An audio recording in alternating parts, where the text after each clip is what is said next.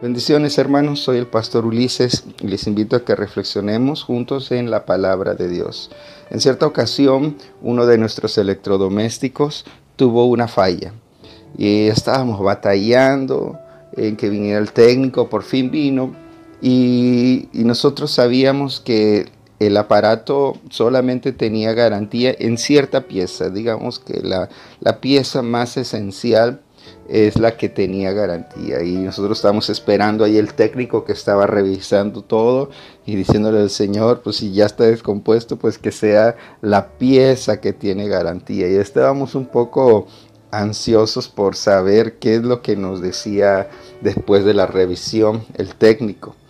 Y nos menciona acerca del fallo y el fallo sí era eh, en la pieza, en la única pieza, en la pieza más costosa, pero que tenía garantía. Y aun cuando había un, eh, ese detalle de la descompostura, pero nosotros tuvimos reposo y tuvimos descanso cuando sabíamos que esa pieza podía ser reemplazada y que iba a haber un respaldo de parte de la empresa porque dicha empresa estaba respaldando con años de garantía esa pieza. De manera que eh, nosotros tuvimos ahí un, descanso, ya que si hubiera sido la descompostura en algo que no tuviera garantía, tuviéramos que haber cubierto un alto costo. Ese estado de, de reposo y de confianza es el que nosotros podemos eh, conectar cuando nosotros creemos en que lo que Dios dice será respaldado por su fidelidad. Lo que Dios dice es sí y amén. Las promesas de Dios son sí y amén. Y nosotros tenemos que tener un estado de garantía, de goce, de garantía de que lo que el Señor ha dicho así será en esta salvación, en esta vida eh, que el Señor ha redimido el sacrificio de Cristo. Hebreos en el capítulo 10 del verso 35 al 39 en la nueva versión internacional dice, así que no pierdan la confianza, porque ésta será grandemente recompensada. Ustedes necesitan perseverar para que, después de haber cumplido la voluntad de Dios, reciban lo que Él ha prometido.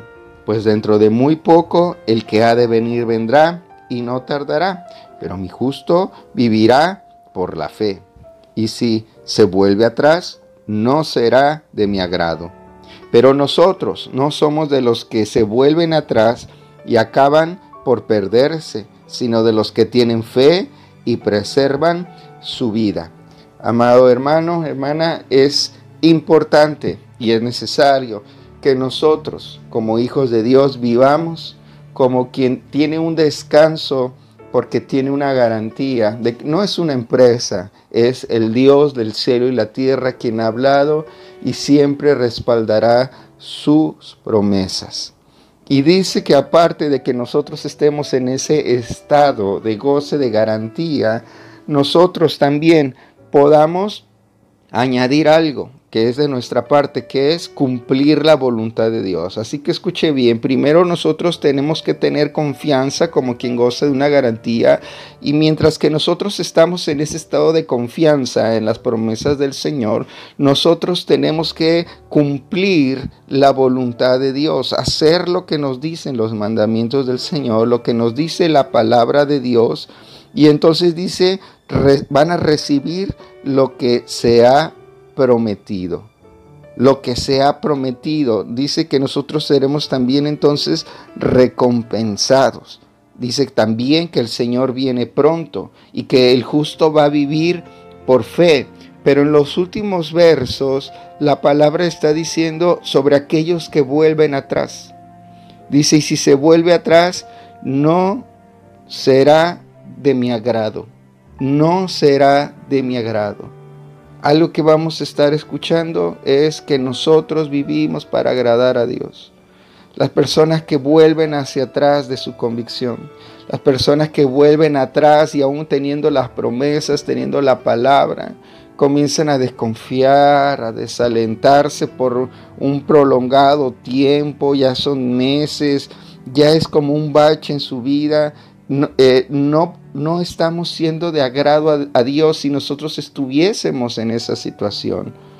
Todos en algún momento llega eh, una situación y hay ocasiones en que golpean nuestras emociones, nuestros sentimientos.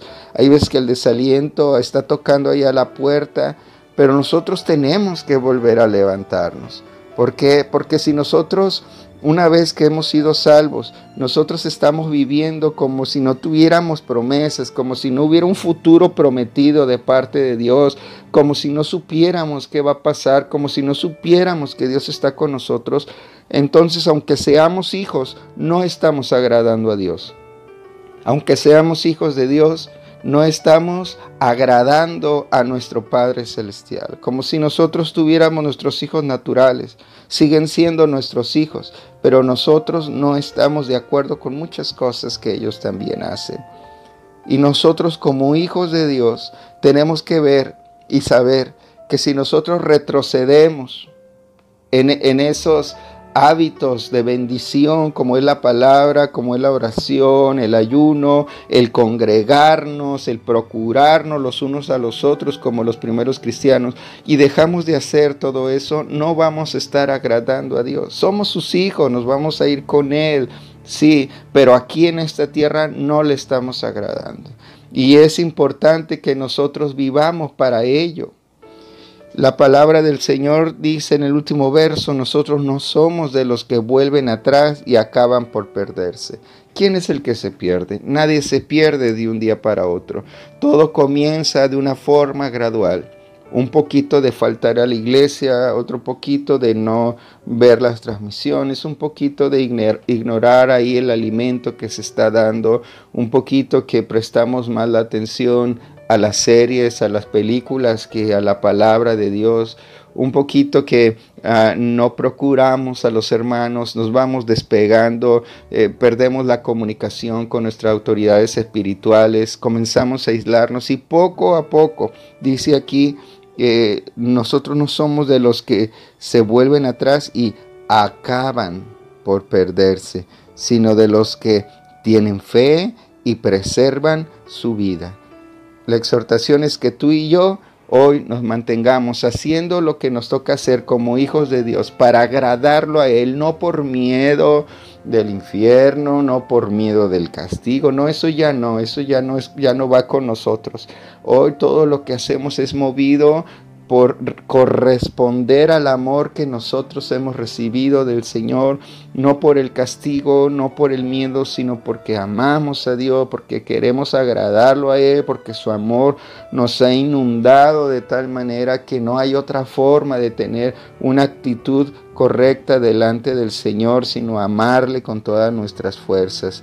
Y es la forma en que nosotros estamos esperando su venida, lo esperamos con fe nosotros preservamos esa vida ahí en el Señor, haciendo lo que Él le agrada, cumpliendo sus mandamientos y manteniendo la fe. Así que mis amados hermanos, tenemos garantía en sus promesas, tenemos garantía en lo que Él nos ha dado, pero mientras que el Señor regresa por nosotros, por su iglesia o en lo que el Señor nos llama hacia Él, nosotros tenemos que mantenernos con confianza, tenemos que mantenernos con fe, preservando todo lo que Él nos ha dado. Así que hoy levántate, anímate, vamos a agradar a Dios. Recuerda que Dios va a recompensar, Dios va a bendecir, Dios va a traer cosas muy especiales a todos aquellos que agradan su corazón. Somos hijos si ya somos hijos, pues seamos hijos agradecidos, hijos que complacen el corazón de nuestro Dios. No pierdas la confianza. Dios lo que dijo lo va a cumplir. Ten contentamiento, ten agradecimiento y vamos a darle para adelante, porque el que ha de venir en muy corto tiempo ha de regresar. Y queremos que cuando Él vuelva, Él se agrade de estos hijos que se han esforzado, de estos hijos que se han movido en su gracia y que han vivido para Él. Te enviamos un abrazo muy fuerte, Dios te bendiga.